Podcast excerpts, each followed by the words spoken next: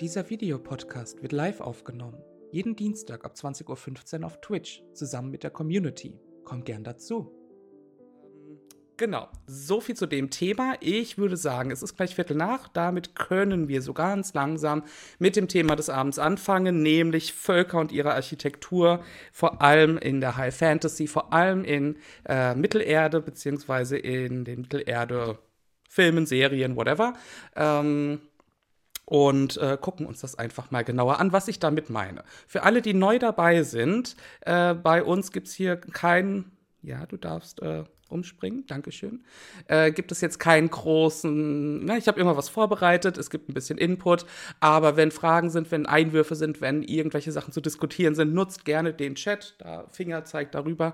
Ähm, weil es hier jetzt nicht darum geht, dass ich irgendwie was runter erzähle. Es gibt, wie gesagt, kein Skript oder so.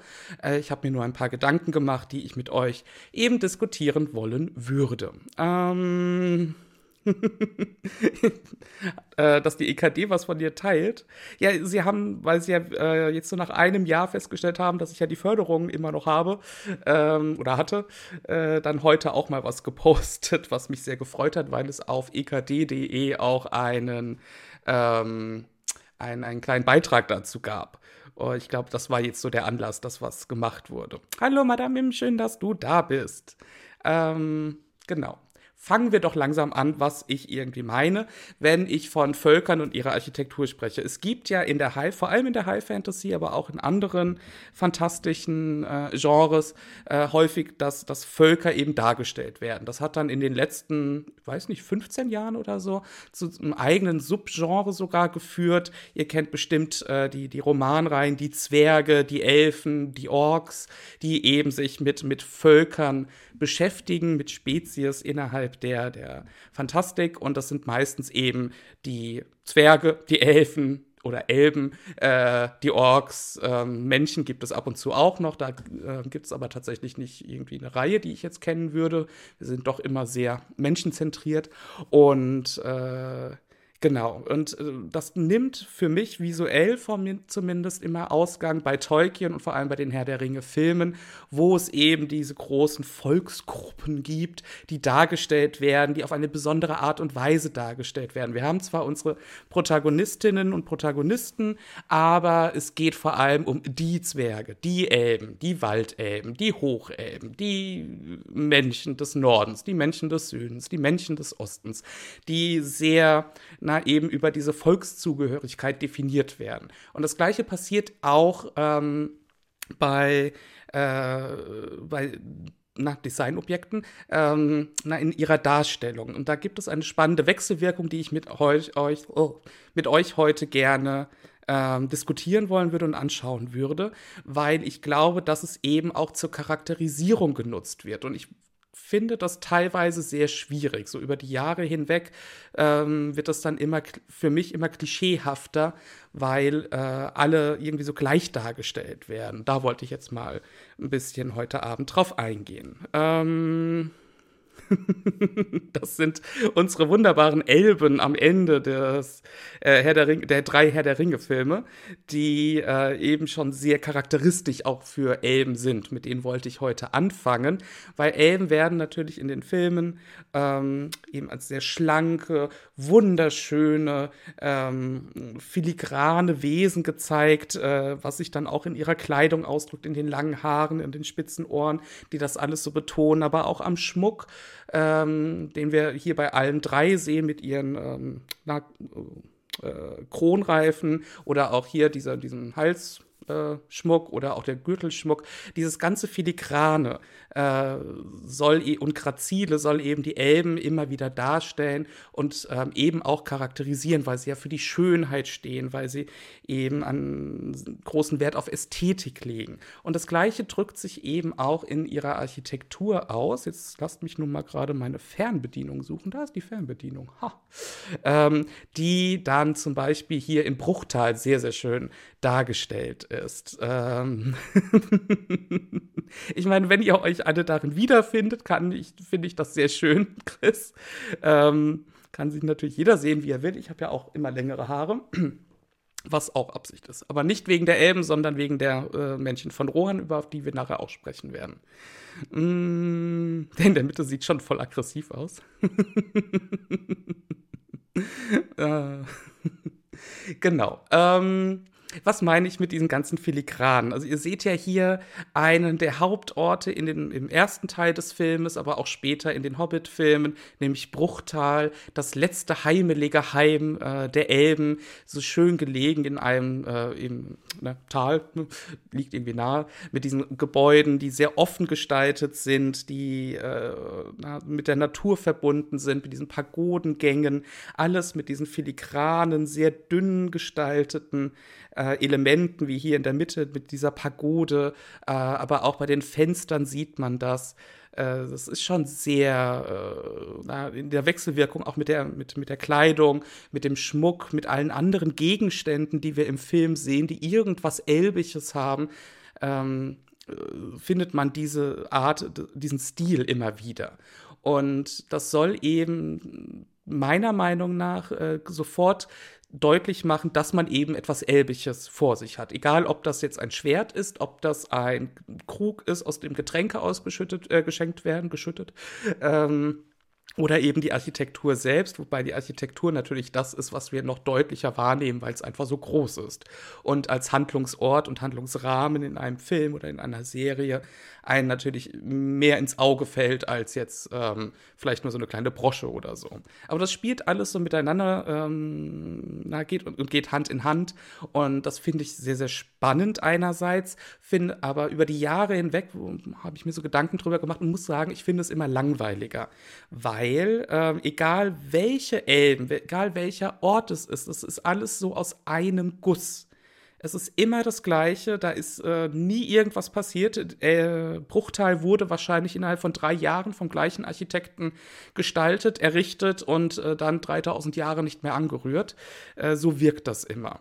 Und äh, wir werden dann heute noch im Laufe des Abends das sehen, was ich genau damit meine, warum ich das ähm, langsam schwierig finde und das in anderen Werken, ähm, egal ob Videospielen oder auch Filmen oder Serien, ähm, wo das gemacht wird, finde ich es immer langweiliger, weil es so ein bisschen an Faulheit grenzt. Und äh, für ein Fantasy-Setting finde ich auch äh, mich so ein bisschen aus der Immersion rausreißt, weil es, äh, weil, weil gerade Städte oder größere Orte, die angeblich eine lange Geschichte haben, nur in einem einzigen Stil gezeigt werden. Und so funktioniert es einfach nicht. Du hast dann kein Gefühl mehr für Geschichte, für, für ähm, die, die fiktive oder fiktionale Geschichte, den Hintergrund. Es hat keine, ja, keine Tiefe mehr. Und ähm, das finde ich dann immer sehr schade und sehr schwierig, dass man das nicht weiter durchdacht hat. Dass es Aus, äh, Einflüsse gibt von anderen Elben, von mir aus nur, oder von anderen Völkern in dieser Welt, dass über die Jahrhunderte auch mal was abgebrannt ist oder eingestürzt ist oder erweitert wurde. Es ist einfach alles so, so einmal hingesetzt und dann steht das da angeblich 10.000 Jahre. Ähm, und so funktioniert es nicht. Und das gibt mir kein Gefühl von Geschichte. Und damit äh, macht sich die, die fiktionale Welt für mich wieder unglaubwürdig. Das ist so meine Prämisse für den heutigen Abend.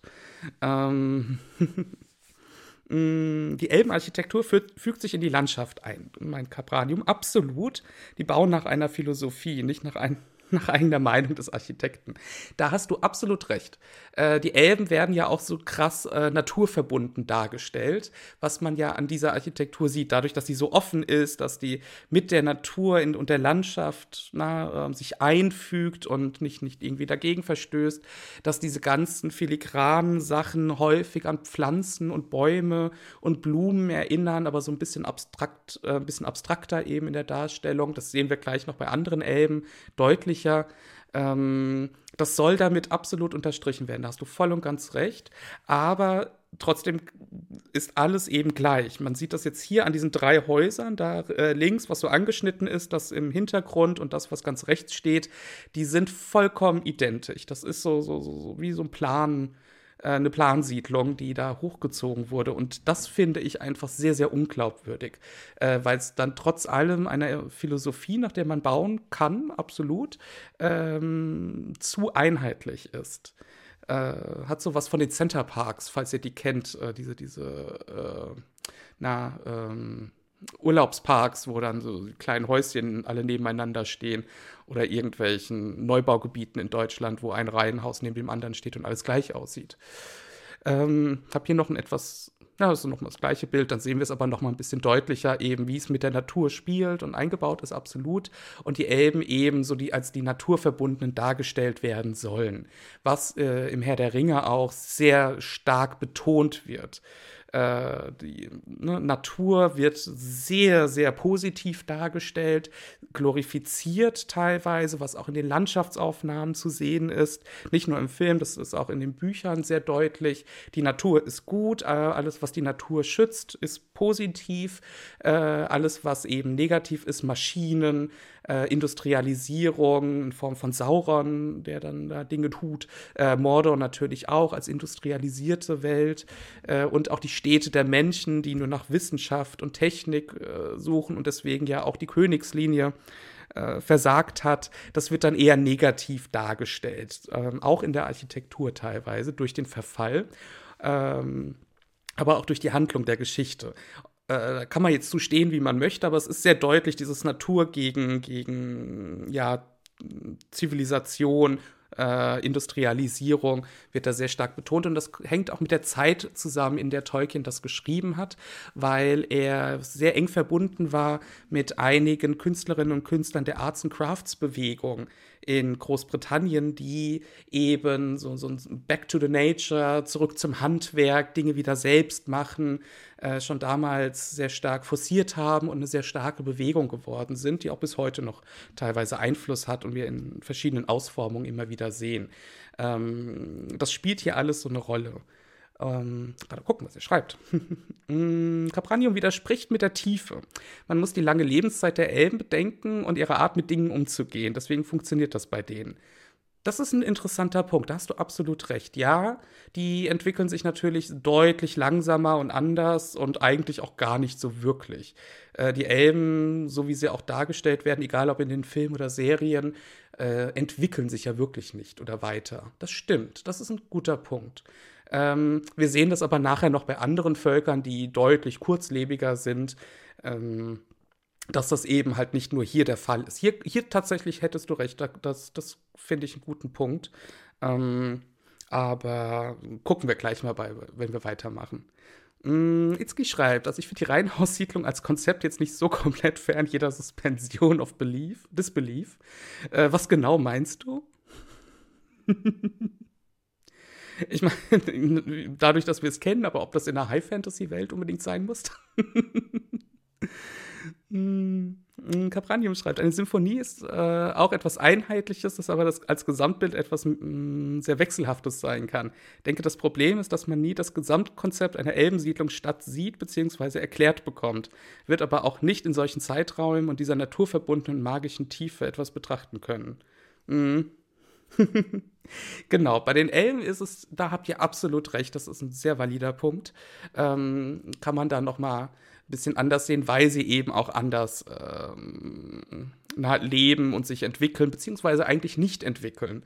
Ähm, hier noch ein Bild aus dem Hobbit, auch von Bruchtal, das dann einfach durch diese dritte Trilogie noch mal ein bisschen ähm, weiterentwickelt wurde in der Darstellung. Aber auch hier seht ihr dieses ganze filigrane, äh, dieses offene Konzept, diese dünnen Säulchen, die da die, diese Galerien tragen. Also wunderschön, ganz toll.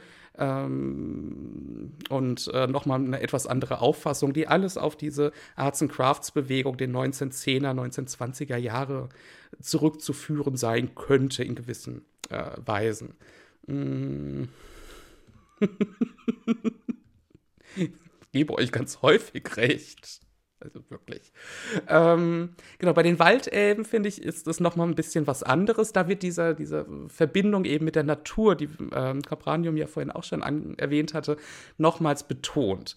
Ne, das Waldelbenreich mitten in einem riesigen Wald, mitten in diesem Hügel mit, mit sehr großen Bäumen versteckt, sieht man von außen natürlich nicht, dass es eine Siedlung ist. Und dann haben wir hier genau in die, äh, in die Architektur, in die naturgesetzte Architektur, auch wieder in Form dieser äh, so an die Gotik erinnernden, sehr filigran, so ein bisschen aus dem Jugendstil, aber eher aus dem ähm, Arts and Crafts und, und na, Art Deco kommenden äh, Gestaltungen, die wir überall immer wieder finden. Ähm, sieht man dann da hier diese, diese Treppenaufgang, der da den Baumstamm hochgeht. Bilder sind leider nicht so gut, ich habe nur keine besseren gefunden. Ähm, sieht man dann auch hier nochmal eben diese Verbindung von Architektur und Natur, die dann eben Hand in Hand gehen. Aber die, der, das Design ist wie in Bruchtal eigentlich ganz gut zu erkennen, dass es immer und immer wieder das Gleiche ist. Sieht man bei dem Bild unten ganz gut mit diesen Streben, alles so ein bisschen geometrisch, aber auch gewachsen, aber dann doch irgendwie ähm, na, nicht ganz so natürlich gewachsen, sondern eher na, kultiviert gewachsen, würde ich sagen. Äh, auch wenn es natürlich Architektur ist. Und äh, es ist halt immer wieder, man, man erkennt sofort, es ist ein elbisches Heim. Und das, darum geht es mir, dass es ähm, eben zur Charakterisierung eines elbischen Ortes genutzt wird, damit wir immer sofort wissen, wo wir auch als Zuschauende gerade sind in der, in der Handlung. Wie der Pfälzer Wald. Hm, hab den nicht in, äh, als so, so, so, so grün in Erinnerung. Der war eigentlich immer so halb tot. mm, was unterscheidet äh, eigentlich diese Überseeelben von den Waldelben? Das haben die nie erklärt. Ich dachte immer, Elben stammen alle von diesem anderen Kontinent. Weiß das wer? Äh, weil Legolas darf ja nicht mit rüberfahren, weil er nicht zu diesen Überseeelben gehört. Genau. äh, ja, ich kenne den Pfälzerwald, weil ich bei Mainz aufgewachsen bin.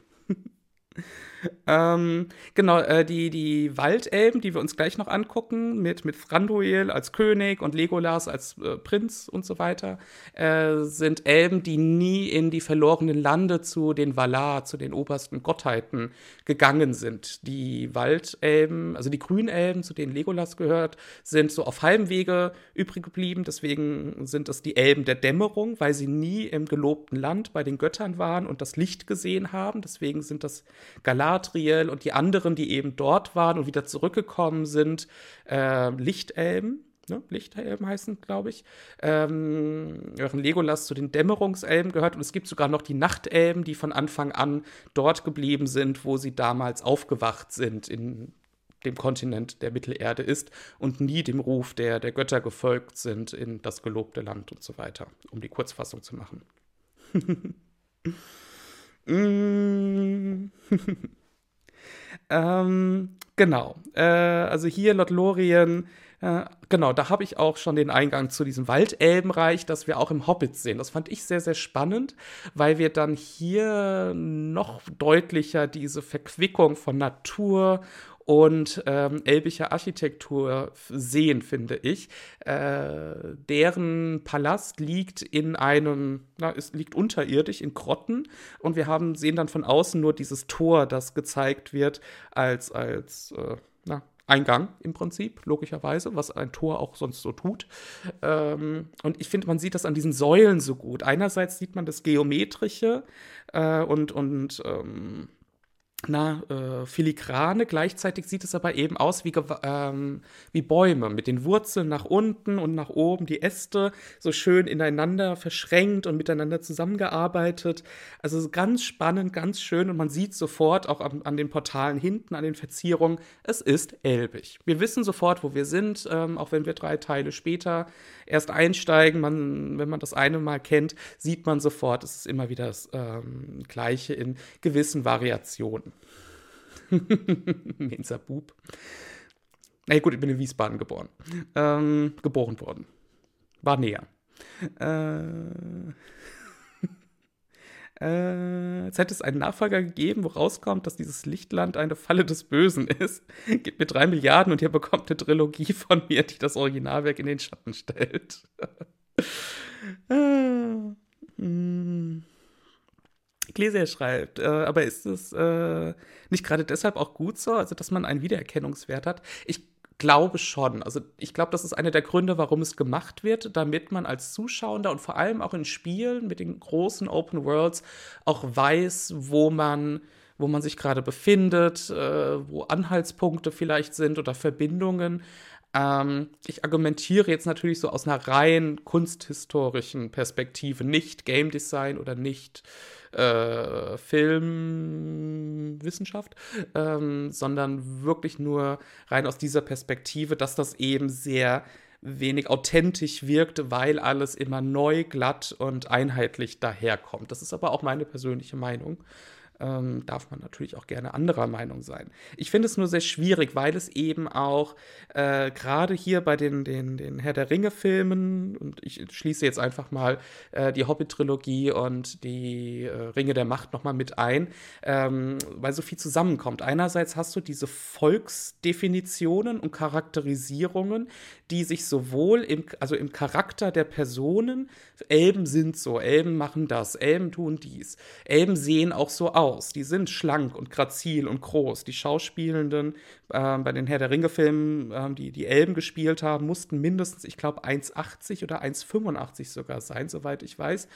Ähm, damit, weil die alle eben so dargestellt werden sollten. Da gibt es halt keine klein, klein geratenen Elben oder keine etwas kräftigen Elben. Die mussten alle dünn, ähm, langgezogen und lange Haare haben. So sieht eben ein Elb aus. Und so sieht auch ihre Architektur aus. Die ist auch langgezogen und dünn und grazil. Ähm, und äh, da, da gibt es so, eine Wechselwirkung in der Charakterisierung von den Orten, von ihren Objekten und ihrer Art und Weise, äh, die ich teilweise echt schwierig finde, wenn das alles so in einen Pott geworfen wird und keinen großen Unterschied macht. Ähm, klar, bei, der, bei solchen Geschichten geht es jetzt auch nicht um die große Individualität und ähm, Ausdifferenzierung, aber es ist halt schon sehr, ähm, na, sehr schablonenhaft, wie ich finde.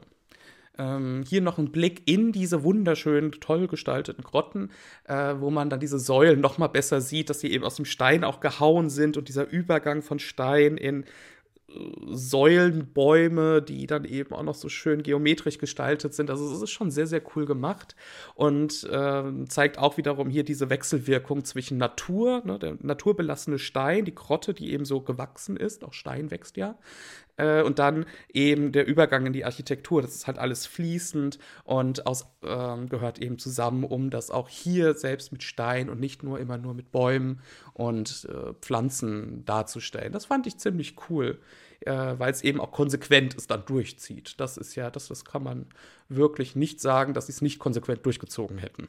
Mm. mm. Warum springt es denn nicht um? Spring um. Ja, also, geht doch. Äh, gerade gucken. Ähm, Capranio beschreibt, ich denke, der Autor hatte klare Weltbilder, hat klar abgegrenzt. Für ihn war die Welt so. Deswegen wurden seine Völker auch so klar div äh, diversifiziert. Äh, da hast ja, da hast du absolut recht. Das ist ein sehr äh, es geht halt auch nicht irgendwie um die individuelle Geschichte des Hobbits Frodo, äh, die Coming-of-Age-Sache und seine persönlichen Probleme mit äh, der Versuchung durch, keine Ahnung, das Böse. Äh, das, das ist nicht der Fokus vom Herr der Ringe. Das darf man natürlich auch nicht vergessen. Das ist eher in dieser Hinsicht ein bisschen. Ähm, flach. Ich meine das nicht negativ, aber es ist, da geht es eben nicht so in die Tiefe, in die Charakterbildung oder so, wie man das jetzt aus anderen Werken heutzutage kennt, sondern es geht um anderes, um das Weltbild, um gewisse Darstellungen, das Gute gegen das Böse, was ist das Gute, nämlich äh, füreinander Dasein, Freundschaft äh, und so. Da gibt es ja auch keine große Charakterentwicklung, würde ich mal behaupten. Ähm, eben weil es darum auch nicht geht. Das, das stimmt. Das muss man natürlich im Hinterkopf haben. Ähm, und deswegen sind eben die Elben alle so und leben halt an Orten, die alle gleich aussehen. Und äh, ob das jetzt Legolas ist oder Galadriel, gut, Legolas ist nochmal ein bisschen herausgenommen, aber die restlichen Elben sind dann doch alle sehr in anderen Sphären und es sind eben Elben. Kann man auch fast alle austauschen. Mmh. Chris schreibt, warum konnte ich da nicht mitspielen? Ich habe lange Haare, bin dünn, bin 2,5 Meter. Fünf. Musst du dich bewerben. Es gibt ja bestimmt die nächsten Staffeln Ringe, äh, Ringe der Macht. Brauchen die auch bestimmt wieder viele Elben.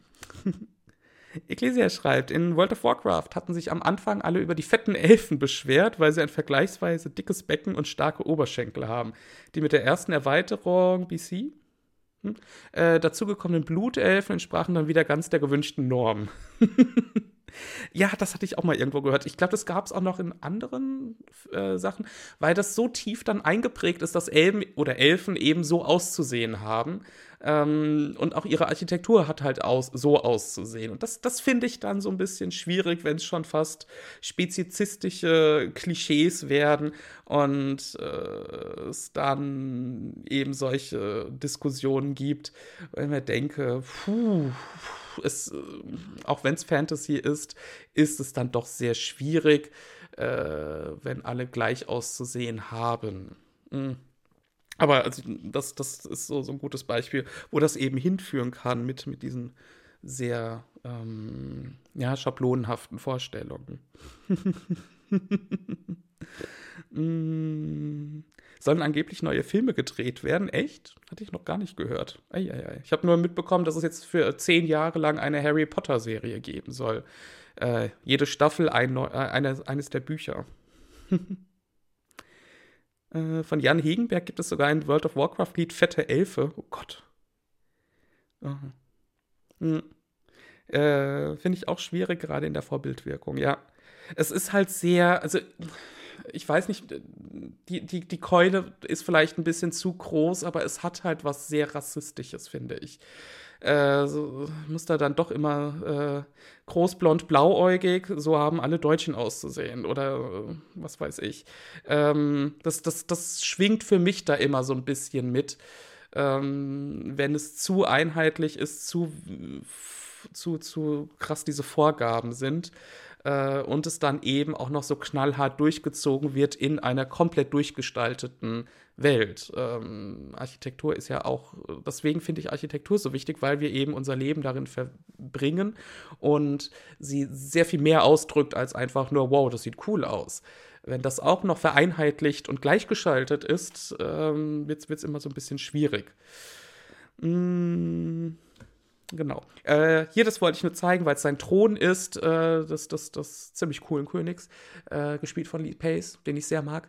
Ähm, wo das auch noch mal so ein bisschen deutlicher wird. Es ist aber hier auch noch mal eine etwas andere Auffassung als in Bruchteil eben aufgrund der Höhlensituation, würde ich behaupten. Also es gibt schon so ein bisschen Variation, aber man sieht eben, dass es keine Zwergenhöhle ist, sondern, äh, auf die wir gleich noch eingehen werden, sondern eben eine Elbenhöhle oder Elbenpalast. Äh, die Zwerge gucken wir uns gleich an. Ich wollte nur hier noch aus den Ringen der Macht, weil es da dann endlich mal, wieso springst du nicht um, äh, richtig schön hochauflösende Bilder gibt im, in, in diesem Internet. Ähm, na danke. Danke fürs Umspringen. Äh, noch kurz zeigen, wie in den Ringen der Macht, die ja einige Jahrtausende, Jahrtausende? Doch, 1000 Jahre? 2000? Ich weiß es schon gar nicht mehr. 3000? 3000 Jahre, ähm, 4000 Jahre, sehr lange Zeit vor dem Herr der Ringe spielen, aber eben jetzt äh, vor kurzem erst rausgekommen sind, deswegen setze ich die immer zum Schluss an, ähm, noch das, das Hochelben-Königreich Lindon gezeigt wurde, was wir vorher noch nicht gesehen hatten in den Filmen. Und da ist es dann vollkommene Natur mit ein ganz klein wenig Architektur, die dann so äh, eingefügt ist. Aber eigentlich sieht das eher nach, äh, wir schlagen mal hier unser Lager auf, äh, ändern jetzt nicht zu viel und äh, legen uns nicht so fest, weil wir hier erstmal so auf der Durchreise sind, finde ich. Äh, einfach weil dieser Naturaspekt äh, so stark betont wird. Ihr seht so im Hintergrund links ein bisschen was ähm, gewachsen, gebautes und eben hier an dieser Versammlungsstätte, wo dann der König auch äh, ne, Preise verleiht, ähm, ist es dann halt mal der Boden, der ein bisschen gestaltet ist. Es gibt ein paar Stufen und eine Schale, aber da ist das dann komplett zurückgenommen. Man betont diese Verbindung Elben, Natur, yay, ähm, so ein bisschen.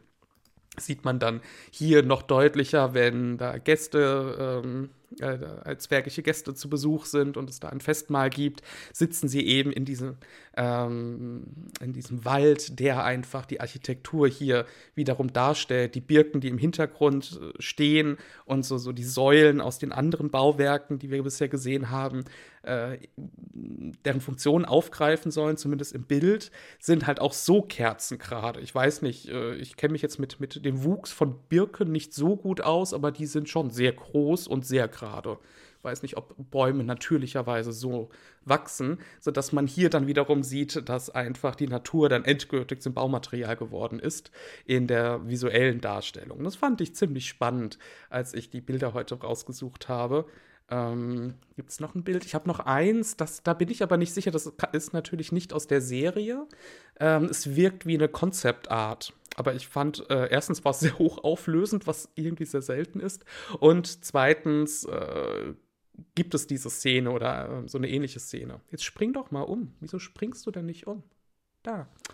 Ähm, ne? Also, das äh, ist, müsste eine Concept Art sein. Aber da gibt es so eine Szene, wo äh, die junge Galadriel äh, an diesem, diesem Grabmal ihres Bruders steht und ihm gedenkt, die dann als übergroße Statuen in diese Baumstämme geritzt sind und gleichzeitig die Bäume. Und da sieht man dann, dass das eben nicht natürlich gewachsen ist, sondern gepflanzt wurde, diese, diese Gang Gänge bilden, die nach oben hin dann auch die äh, so, so einen Spitzbogen bilden, sodass da wieder dieses Gotische, was wir schon aus den anderen ähm, Bauwerken in Bruchtal und auch bei, bei den ähm, Waldelben gesehen haben, nochmal aufgegriffen wird, nur hier eben aus lebenden Baumaterialien in Form von Bäumen äh, dahingestellt wird. Das fand ich eigentlich ähm, sehr cool, weil es dann nochmal diese, diese Wechselwirkung zeigt und gleichzeitig dass die Motivik dann doch wieder gleich bleibt auch wenn diese Bäume nicht ganz so schlank sind, weil das würde dann keinen Sinn mehr ergeben, aber trotzdem dieses nach oben gezogene, ähm, eben dann dadurch schlank wirkende, nach äh, in den Ästen sich verästelnde, haha, daher kommt's, ähm, filigrane wird dann trotz allem wieder hier aufgegriffen, deswegen immer und wieder immer wieder auch die gotische Architektur, die eben das Vertikale so ähm, aufgreift, was eben zu den Elben als sehr langgezogene Wesen ganz gut passt. Mm. mm. Capranium schreibt, ich finde es gut, äh, dass Elfen so sein sollten. Die Rassen wurden so konzipiert, wenn jemand was anderes will, dann soll er, er oder sie es sich ausdenken, aber nicht Elben nennen. Immerhin würden wir auch keinen 2,40 Meter Zwerg machen. Ha, ja, ja, da würde ich widersprechen. Also, das ist natürlich dann mit 2,40 Meter Zwerg schon wieder so ein bisschen übertrieben, aber mh, mm, geht ja jetzt auch nicht um, um, um diese großen Unterschiede, sondern einfach, weil es so keine Persönlichkeiten sind, sondern einfach nur äh, Vertreter eines, einer Spezies, die selbst sehr austauschbar sind. Das heißt, man ist da eben so Teil der Volksmasse und ähm, wird selbst kaum greifbar. Selbst Galadriel äh, in, in, den Serie, äh, in den Filmen, nicht in der Serie, ist so als Person auch kaum zu greifen, außer dass sie ab und zu mal lächelt und in dem einzigen emotionalen Moment, wo sie nämlich ihren Machtanfall hat, äh, kurz davor ist, den Ring zu greifen, äh, wird das noch mal wird sie so als, als, als Person nochmal äh, greifbar. Davor sind alle nicht, also sind halt eher Teil ihres Volkes und über ihre Volksattribute definiert.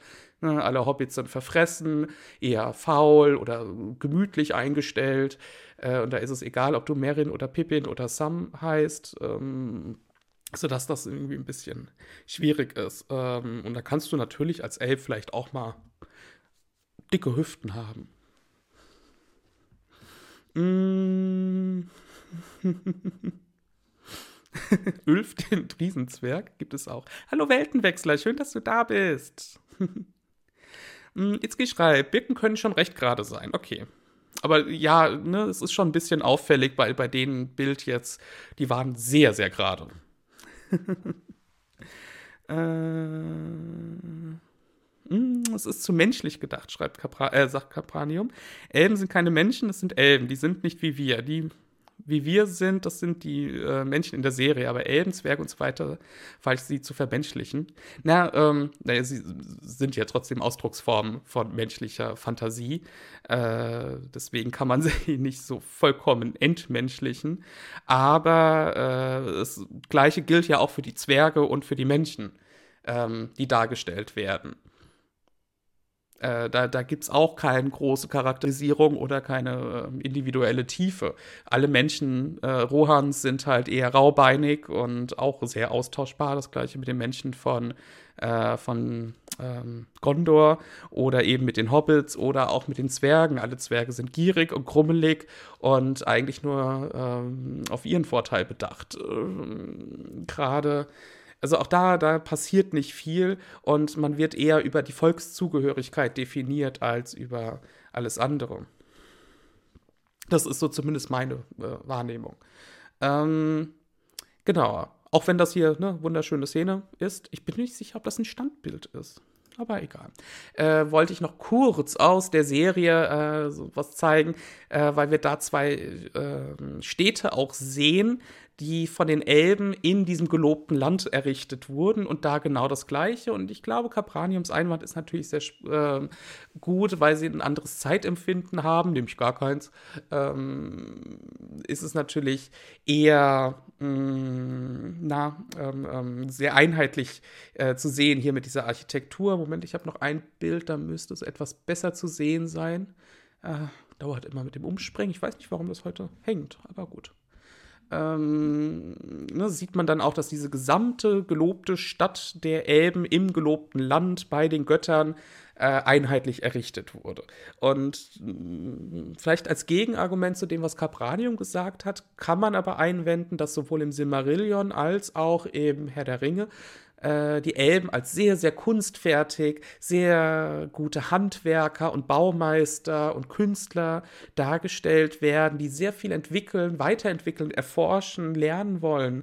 Ähm, und das widerspricht dann natürlich so ein bisschen, wenn alles einheitlich gleich aussieht, würde ich sagen. Zumindest ist das mein Verständnis von, von kreativen Fortschritt, nämlich dass es Veränderung gibt. Aber ähm, ich glaube, das ist jetzt ein bisschen überinterpretiert in diesem Kontext. Wieso springt es denn nicht um? Na, danke. Weiß nicht, was los ist damit. Hm. Äh, genau, hier sieht man es nochmal ein bisschen deutlicher. Ich habe vergessen, wie diese Stadt heißt äh, im gelobten Land, in den fernen Landen. Aber ihr seht ja, es ist halt wirklich komplett die gleiche Architektur, die gleiche Kuppeldarstellung, kleinere Variation in der Form, aber ähm, es ist immer wieder die, der gleiche Stil. Und das finde ich dann halt tatsächlich so ein bisschen sehr glatt, sehr langweilig.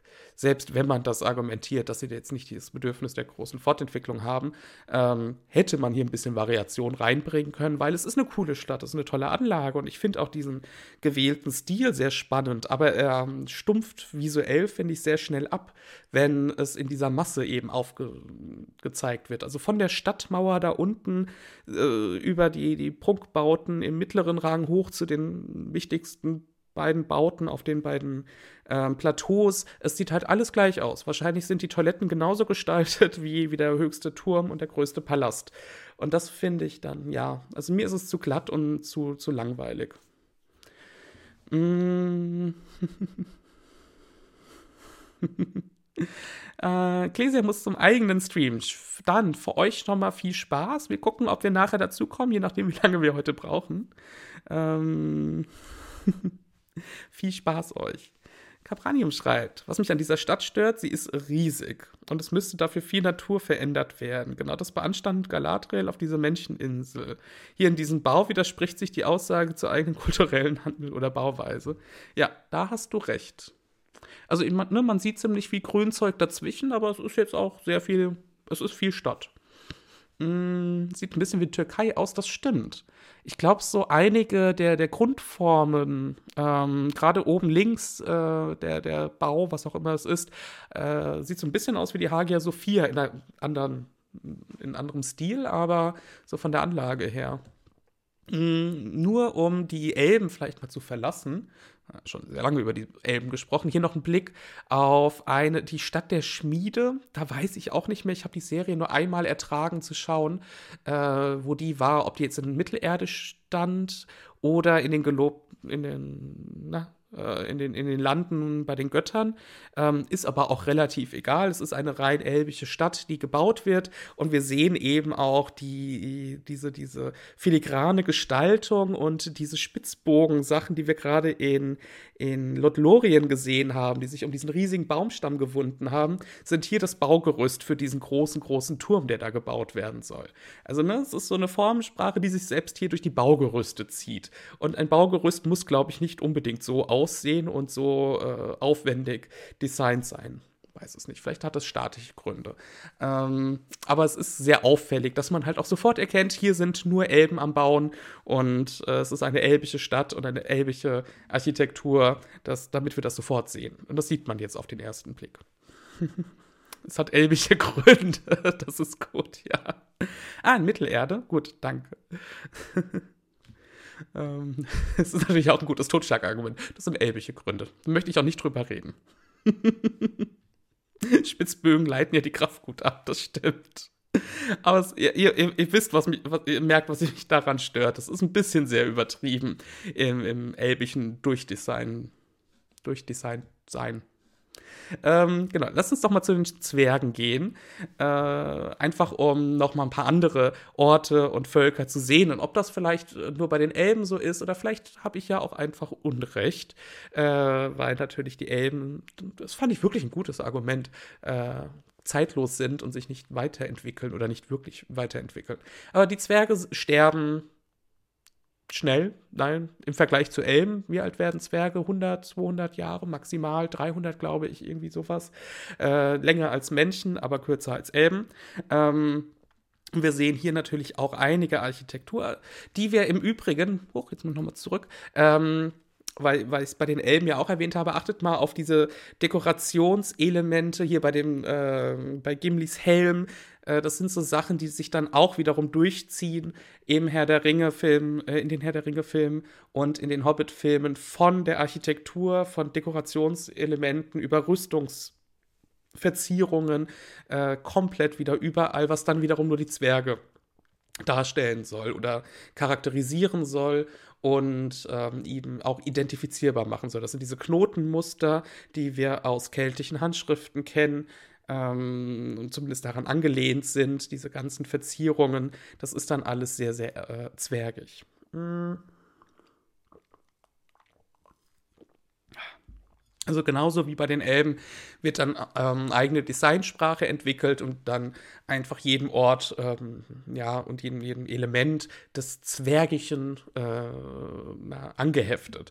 Und das sehen wir hier in Moria. Ich habe leider keine bessere Aufnahme gefunden. Die ist ein bisschen überbelichtet, aber dadurch sieht man die Säulen äh, sehr gut äh, mit, mit ihren Darstellungen. Ne? Säulen sind erstmal Säulen, aber hier sieht man sofort, dass es Zwergische sind, aufgrund der dekorativen Elemente, die ganz anders sind als bei den Elben, eben nicht von der Natur abgeleitet, filigran, sondern ja, ein bisschen kantiger, ähm, noch geometrischer, weit ähm, deutlicher ähm, abstrahiert von der Natur, beziehungsweise eigentlich so gar nicht natürlich äh, und so weiter. Und das, das zieht sich dann einfach komplett durch.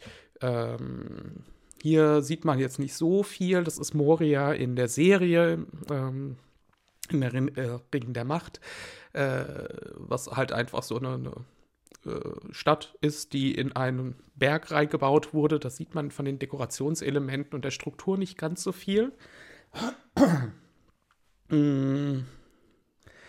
Aber beim Erebor in den Hobbit-Filmen sieht man das deutlicher, weil hier eben der Erebor als großer, großer repräsentativer Königssitz äh, äh, deutlicher gezeigt wird und ausgearbeitet wurde. Deswegen habe ich den nochmal rausgesucht. Äh, Gerade gucken, was Grabranium schreibt. Ein elbischer Grund ist etwas, das wir mit unserem Blickwinkel bei den, äh, bei den Elben verstehen können. Hm. fand es schade, dass die Zwerge so untervertreten waren in den drei Hauptfilmen. Finde sie als Rasse am interessantesten. Ja, das auf jeden Fall. Aber beim Hobbit fand ich sie dann auch, ja, so zum Schluss ganz lustig, aber irgendwie, ich weiß nicht, es wurde den Zwergen nicht gerecht. Ähm, ne, Zwerge eher klein, äh, alles äh, leben unterirdisch, schürfen sehr gerne nach Dingen in Bergen wie Gold und Edelsteine und andere äh, Wertgegenstände. Und ihre Architektur ist eben von diesen, diesen ja, ich glaube eher so keltisch-nordischen Knotenmustern abgeleitet. Es ist alles ähm, in dieser Form. Wir haben riesige Zwergenstatuen, was dann wahrscheinlich wieder ihre kleine Größe kompensieren soll und lustig äh, sein soll. Ich weiß es nicht. Ähm, andererseits, die Menschen haben auch riesige Statuen von sich, von sich errichtet, also warum nicht? Ähm, Genau, und ich fand hier die große Halle des Königs, wo dann auch der Thron in der Mitte steht, äh, wo der Felsen noch so nach unten geht, in Natur belassen und der Rest ist eben behauen, aus dem Felsen geschlagen und errichtet worden mit diesen riesigen Zwergenstatuen, die eben alle so gestaltet sind. Also sowohl die Statuen als auch deren äh, Helme oder auch im Hintergrund sieht man das ganz gut, die Wände, die, die ganzen Durchgänge, die Säulen und so weiter äh, weisen dann eben diese zwergentypische Geschichte auf. Und das sieht man sowohl bei Moria, auch da haben wir halt nicht so viele gute Aufnahmen und lange äh, Spielzeit, dass man da ein bisschen mehr sehen würde. Ähm, und sie sind, wie Capranium ja schreibt, nicht ganz so häufig dargestellt worden. Deswegen gibt es da halt nicht so viel Material, was man vergleichen könnte. Aber wenn man sich dann einzelne Elemente anschaut, wie Rüstungsteile, wie äh, Gewänder, ähm, was haben wir sonst noch Zwergisches? Ähm, irgendwelche Brücken oder so, die mal irgendwo zu sehen sind, dann ähm, weisen sie eben wieder dieses typisch Zwergische auf. Da ist es egal, ob sie Zwerge des Erebor sind oder die Zwerge von Moria oder die Zwerge des Nebelgebirges, keine Ahnung. Ähm, es ist halt einfach als zwergig zu erkennen und damit wiederum sehr einheitlich. Genau, Zwerge ist eben schwierig, weil wir nicht so viel sehen. Aber gerade bei den äh, Hobbit-Filmen sieht man es sehr deutlich an den, an den Gürtelschnallen, an den Gürteln, an den Kunstgegenständen, die die ganzen Zwerge dort tragen, dass es eben dieses typisch Zwergische ist und äh, sie unterscheidet von Menschen oder von Elben oder von anderen. Mm. Chris schreibt, ich sag's mal so, ist halt nicht alles zeichnerisch darstellbar. Deshalb ist es, denke ich, beim Drehen oft schwer, das Äußere des Berges anders darzustellen. Ähm, klar, also das sind, das sind jetzt auch alles natürlich so, ich will es auch nicht überkritisieren. Ähm, ich finde es nur manchmal ein bisschen schade, dass selbst mit diesen riesigen Budgets dann so, so Klischees irgendwie benutzt werden. Ähm, es ist dann natürlich auch irgendwie ein bisschen schwierig. Genau. Äh, Zwerge habe ich wirklich nicht so viel gefunden, außer eben den Erebor. Dachte mir aber, wir gucken uns nochmal die Hobbits an, die natürlich auch ganz anders charakterisiert werden und ähm, das sich eben auch in ihren Behausungen ausdrückt. Äh, sowohl äh, als die, die, das Auenland selbst als auch eben diese Höhlenbehausungen der Hobbits, die wir ja hier sehen. Ich habe leider keine schönen Innenaufnahmen gefunden, aber ihr kennt ja wahrscheinlich alle die, die Höhle von Bilbo und später von Frodo Beutlin, äh, Beutlin. Wie gemütlich das ist. Alles ist holzvertefelt, alles besteht aus, aus äh, vielen Stühlchen und Tischen und Deckchen und Sesseln und äh, riesigen Speisekammern und charakterisiert sie eben sehr stark als, als Genuss. Menschen, wollte ich schon sagen, Genusswesen, ähm, die es eben auf Gemütlichkeit, auf Ruhe, auf ihren Frieden ähm, abgesehen haben. Und das drückt sich eben halt auch in der inneren wie äußeren Architektur ihrer Wohnhöhlen aus äh, und nicht nur in der Darstellung, wie sie eben handeln und agieren als Volk. Wir sind ja alle sehr behäbig und eher so, so bloß nicht irgendwie die Nase in Sachen stecken, die einen nichts angehen ähm, und so weiter. Moment, muss mir mal ganz kurz die Nase schneuzen.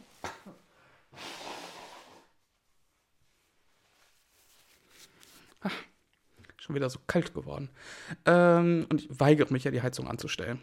Äh, genau, und das drückt sich eben auch hier aus, gerade dadurch, dass es sogar in, äh, in, in den Berg oder diese Hügel hineingebaut ist, mit diesen kleinen, süßen Türen, die rund sind, was das ja alles auch noch behaglicher macht und einen ja schon sofort die, die Decke äh, um, äh, umlegen lässt und sich aufs Sofa äh, legen lässt, wie gemütlich das auch alles ist. Und das ist es ja auch. Das wird auch in den Büchern so betont, das wird in den Filmen so gezeigt und so werden die Hobbits ja nicht nur nur ihre und ihre Wohnstätten äh, beschrieben, sondern sie selbst auch charakterisiert. Das meine ich eben auch mit dieser Verbindung von Architektur, die das ausdrückt, ähm, wie dann eben das ganze Volk äh, charakterisiert wird und dargestellt wird. Das ist dann sehr, sehr einheitlich. Mm. Genau. Äh, Gleiches gilt ja dann auch für die zwei Menschenstämme, Nationen, Völker äh, der, äh, im, im, Herr der Ringe, nämlich das wilde Reitervolk von Rohan, das aber in sehr merkwürdigen, nicht so schönen Hütten da lebt, ähm, mit äh, eben ihrer goldenen Halle Medus-Set. Medul-Set? Ich glaube, da ist kein L drin, äh, was so, so, angelehnt ist an die, die Wikinger und die nordischen Völker von der Architektur her. Das Ganze besteht halt aus Holz und äh, Verzierungen, das dann eben das Volk von Rohan charakterisieren soll. Sie sind halt eher so ein bisschen rauer, haben ihre langen Haare, sehen eben aus wie Wikinger, deswegen auch rohes Holz, was wir da sehen an den äh, ja, aus, dem, aus dem die ganze Halle besteht, zumindest von außen, ähm, aber trotzdem natürlich edel und, und äh, nobel und schön und ähm, wertig, aber es ist halt kein Marmor, es ähm, ist nur vergoldet, aber dann geschnitzt und die Pferde, die überall zu sehen sind, die eine wichtige Rolle in der Kultur spielen, ne, das ähm, drückt das Ganze dann eben so aus. Auch, dass das, äh, die, diese Königshalle mit, äh, na, Stroh ist es, glaube ich, nicht, mit Red gedeckt ist, was den Ganzen eben auch von der, von der Optik her so eine raue Oberfläche gibt. Ne? Äh, es schützt und das ist ja auch sinnvoll und das ist ja auch ein gutes Baumaterial, aber es, macht es halt, ist was anderes als Stein oder Marmor oder Schiefer. Ähm, ist es eben so ein bisschen rauer. Und die, so wird halt auch das, das Volk dargestellt. Alle so ein bisschen bärige Männer, kernige Männer, äh, Frauen aber auch. Ähm, genau, von innen auch, ne? Holz, geschnitztes Holz, sehr wertig, sehr schön, aber eben ähm, Teil der Charakterisierung dieses äh, Volkes, vor allem der Krieger, die eine wichtige Rolle in der Handlung spielen. Mm. Mm. äh, schreibt, sind die Haarfüße aus der Serie eigentlich mit den Hobbits verwandt? Äh, die Haarfüße sind eine, mh, mm, na, was sind das denn? Das sind Großfamilien innerhalb der Hobbits mit ihren Nachnamen. Äh, Beutlins, die Haarfüße. Ach so, du meinst die Haarfüße in, ähm, Stimmt, die hießen nicht Haarfüße bei den Hobbits. Äh, die Haarfüße im Herr der Ringe, das müssten die Vorfahren der Hobbits sein. Äh, da, bevor sie eben sesshaft geworden sind, aber noch durch die Gegend ziehen und schon dieses äh, schreckhafte, äh, leicht xenophobe Veranlagung auf, ähm, aufweisen. Äh, ähm, das müssten sie im Prinzip als Vorfahren sein, ja. äh, gibt es eine 2? Waren das nicht mehr? Welche zwei meinst du? Ich habe gerade nicht verstanden. Ähm, hm. Ah, weil die Haarfüße viel kleiner sind als die Hobbits. Hm. Echt? Noch kleiner. Dachte, die wären ein bisschen größer, äh, wären genauso groß gewesen, so von, von dem Verhältnis zu dem äh, Zauberer, der dort ist, der nicht Sauron ist. Ähm, müsste es doch halbwegs hingekommen sein, weil die, die Haupthaarfüßlerin äh, war ja noch recht jung, deswegen war sie ein bisschen kleiner vielleicht, aber ich bin nicht so ganz sicher. Ähm, müsste müsst man noch mal gucken. Aber so ungefähr, das müssten halt Hobbits, also die Vorläufer der Hobbits sein. Ähm, genau, hier noch so ein anderer Blick in diese Halle, ne? Also es, es, es, charakterisiert einfach sofort in der Architektur so, wie das Volk von Rohan eben auch gezeigt wird, als Pferde, als Reitervolk, was sich eben hier ausdrückt. Das macht ja auch Sinn, weil das Pferd eine wichtige Rolle in ihrer Kultur spielt und in ihrer Wirtschaft. Ähm, aber gleichzeitig eben das Ganze warme, Holz ist ja ein sehr warmes Baumaterial, ähm, aber eben auch raue gleichzeitig miteinander verbindet und hier ausdrücken soll. Ähm, und das ganz krasse Gegenstück dazu ist dann eben Minas Tirith. Äh, für das andere Menschen, die andere Menschennation, ich mag diese Begriffe einfach nicht, aber mir fällt gerade nichts anderes ein, äh, Königreich äh, von Gondor, ähm, ne, gleiche Spezies, also alles Menschen, die dann aber ganz anders charakterisiert werden, als die, die versnobten Städter, ähm, als die hohen Menschen, als Nachfahren hier von, ähm, na, von der Insel, wie hießen sie? Oh, heute, heute vergesse ich aber auch wirklich alles. Äh, ne, die die Weisheit aus dem Westen mitgebracht haben und hier diese großen Städte errichtet haben, die alle in weißen na, Marmor oder weißen Stein errichtet wurden. Alles der gleiche Baustil. Das ist alles mh, mm, ja Spätromanik, früh Gotik äh, äh, aus Italien daran angelehnt.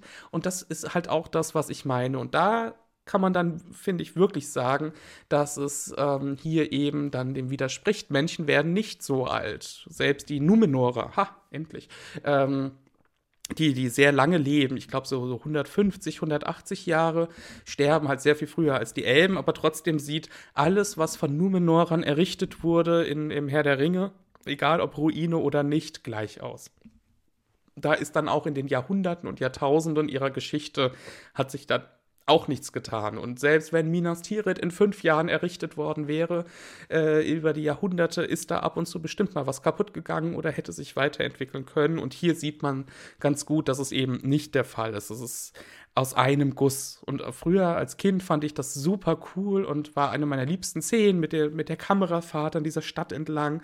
Und es ist auch sehr, sehr toll gemacht. Aber heutzutage ist es mir dann einfach zu glatt, zu einheitlich und ähm, nimmt mir dann persönlich eben diese, diese Tiefe, die ja eigentlich im Herr der Ringe über Jahrtausende angelegt sein soll. Also diese Geschichte, die so weit zurückreicht und wo alles ineinander greift und aufeinander aufbaut und ähm, über die Jahrhunderte und Jahrtausende Einfluss aufeinander hat, äh, macht es mir dann tatsächlich kaputt, weil es visuell eben so aus einem Guss Disneyland-mäßig wirkt.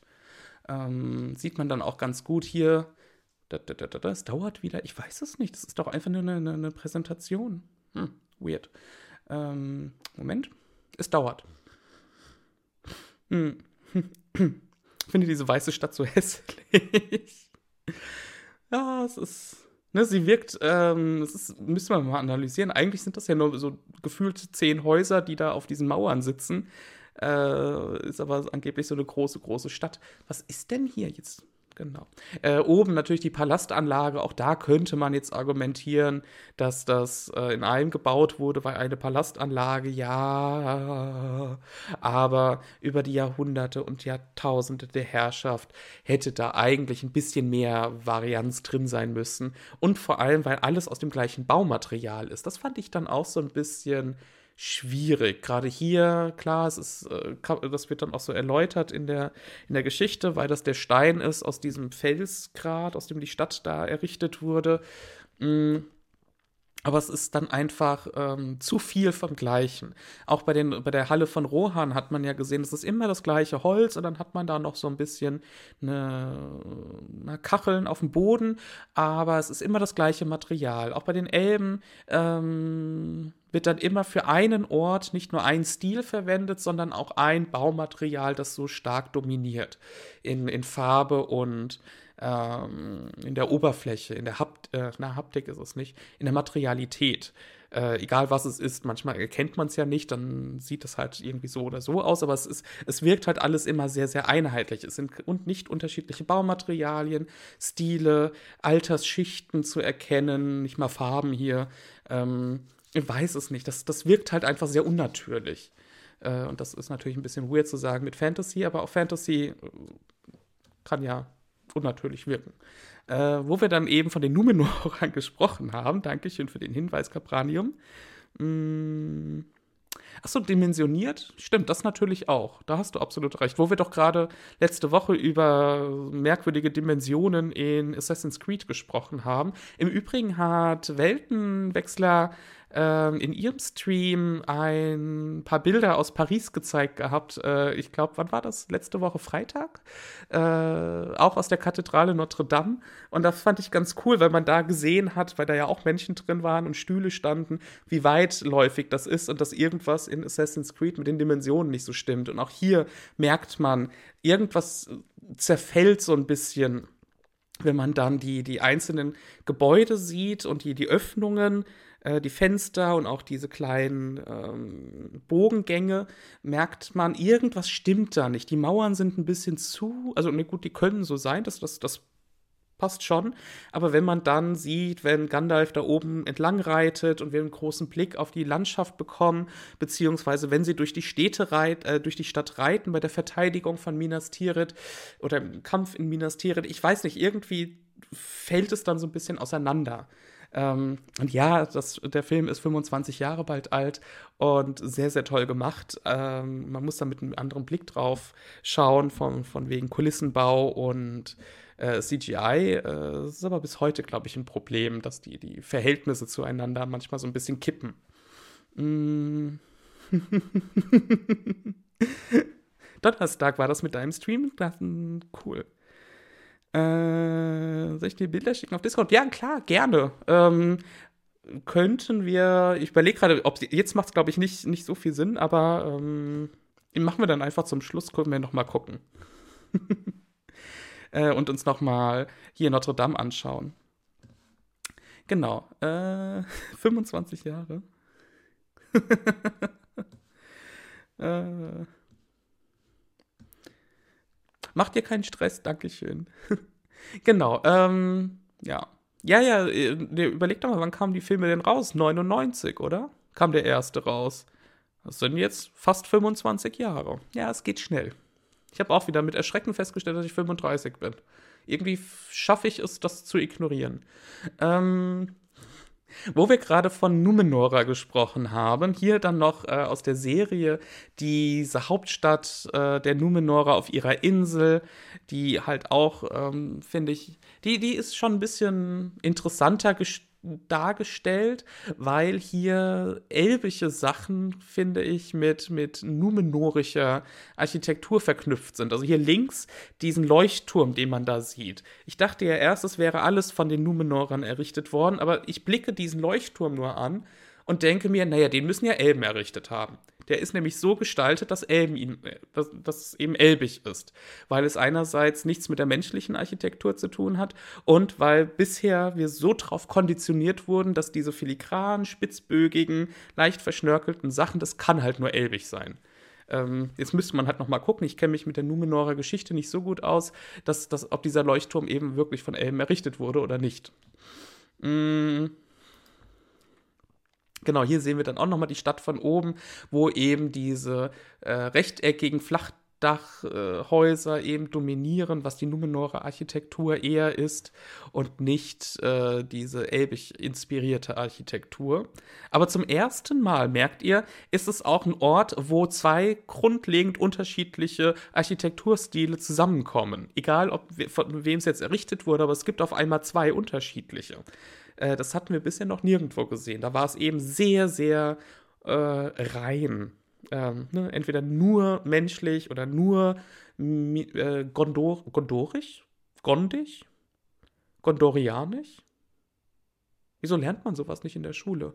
Ähm, von, von, von Numenor in Gondor errichtet äh, und so weiter. Äh, und hier haben wir auf einmal zumindest mal zwei Sachen, die hier zusammen sind, was ich schon wieder sehr viel glaubhafter und glaubwürdiger finde, weil es aus der Geschichte äh, tatsächlich, glaube ich, abgeleitet werden kann. Ähm, aber hier sehen wir dann noch so einen Blick auf die Stadt. Und ihr seht die, die, Stadt selbst mit den Mauern, mit den kleinen und großen Häusern zum Palast hoch. Folgt alles auch so diesem gleichen Stil. Ich glaube, Madame Mim war das, als wir mal über Ringe of Power gesprochen haben.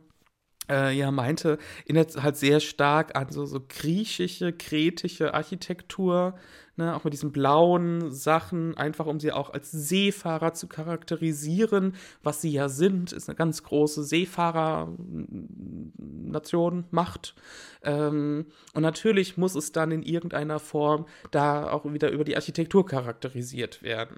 Und das wird dann eben hier deutlich, dass man sich an diesen Insel-Seefahrervölkern unserer Welt äh, orientiert, ne?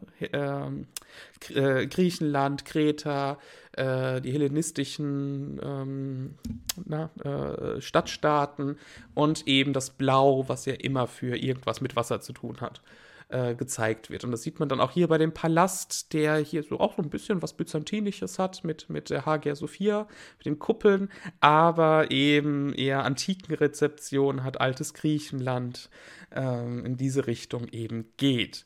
Äh, und auch hier der Turm da hinten, der weiße, der da so herausragt, der hat schon wieder was Elbisches.